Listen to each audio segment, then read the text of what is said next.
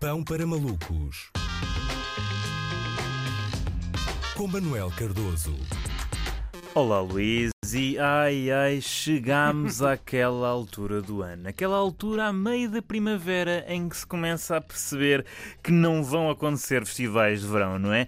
Não vão, não vão. E a incerteza é tanta que neste momento a expressão, na expressão festivais de verão, de verão não se refere à estação do ano, mas sim ao futuro do verbo dever, não é? Porque é assim que aparece no fundo em todos os meios de comunicação. Deverão os festivais, deverão ser cancelados. Os festivais deverão só voltar em 2022. Pelo menos parece ser o caso em Portugal. O cenário pode ser uh, diferente em países com processos de vacinação mais avançados. Então, este verão, uh, poderemos muito bem voltar aos anos 60, não é? Em que só havia festivais na Inglaterra e aqui, no máximo, uh, podias ir ao baile da aldeia. Desta feita, foi a vez do Alive anunciar que só volta para o ano naquilo que são péssimas notícias para todo o setor do espetáculo e para a indústria das purpurinas na cara, não é?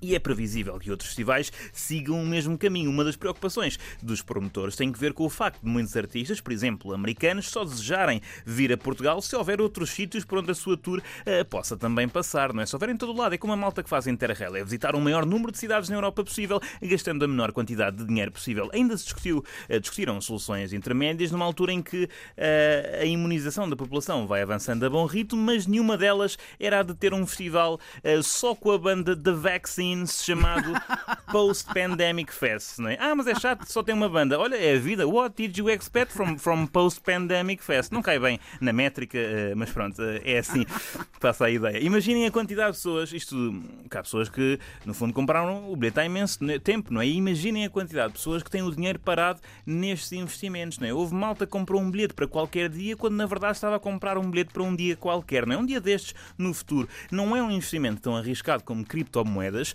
eh, mas se há coisa que é volátil, temos de admitir isto, é o gosto musical, não é? Portanto, nem sequer sabemos. As pessoas ainda gostam das bandas que vão ver. Por exemplo, há adolescentes que receberam passos para festivais em 2019 e agora só vão em 2022 como se o gosto musical se mantivesse naquelas idades, não é? No meu tempo, 3 anos era mais do que suficiente para um puto passar a degustar do disco com o cheiro dos morangos com açúcar para fingir que queria cortar os pulsos, os pulsos ao som de Crystal Castles, percebem? Portanto, isto muda. Com os Tokyo Hotel aí pelo meio ainda. é? Exatamente, morangos com açúcar, Tokyo Hotel, Crystal Castles e depois tipo Kings of Leon, não é? Ali, estabilizar ali aos 18. Uh, eu temo, pelo estado atual, eh, dos bilhetes, dos bilhetes em si, não é? Que o papel dos bilhetes não costuma ser grande coisa. Há malta que já deve estar a, a contactar conservadores museológicos da Torre do Tombo uh, para restaurar o seu passe do Alive. Honestamente, quanto a festivais, a título pessoal, estou tranquilo, mas tenho uh, outras uh, preocupações. Eu não comprei bilhete nenhum para festival adiado, até porque fica sempre à espera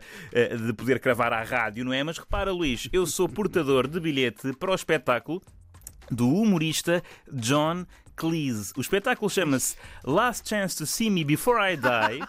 Era para acontecer em 2020 e recentemente foi reagendado para 2022. Eu percebo quem possa estar descansado quanto aos festivais, não é? Que o rock nunca morre. Eh, já os comediantes ingleses nascidos nos anos 30 têm um bocadinho mais probabilidades de falecer. Eh, com tudo isto, numa altura em que Uh, vamos. Em grande parte, também já está vacinado, não é?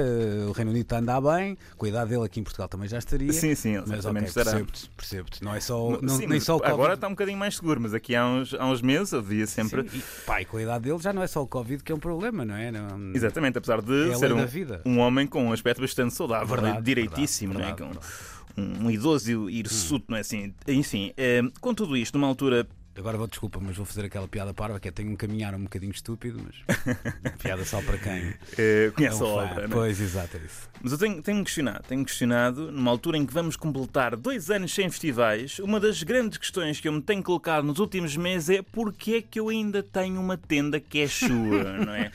Eu sou uma pessoa, eu não faz sentido, eu só comprei para ir uma vez a um festival. Eu sou uma pessoa que aprecia o conforto de um colchão visco ou elástico, não sou adepto de trekking, nem de escalada. Eu não sou uma pessoa do outdoors, ok? Eu no máximo aguento duas horas numa esplanada até a minha pele começar a ficar sensível. Outra curiosidade, como é que a Camping Gas, não é? Ainda não foi à falência, não é?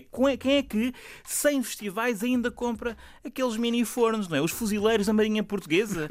Pessoas cuja panela favorita não é compatível com a recém-adquirida placa de indução? Maridos que foram expulsos pela mulher de casa e que se encontram a viver no parque de estacionamento da empresa do trabalho com uma tenda e um cão com três patas? Enfim, Enfim, enfim, pray for fogãozinhos de campismo.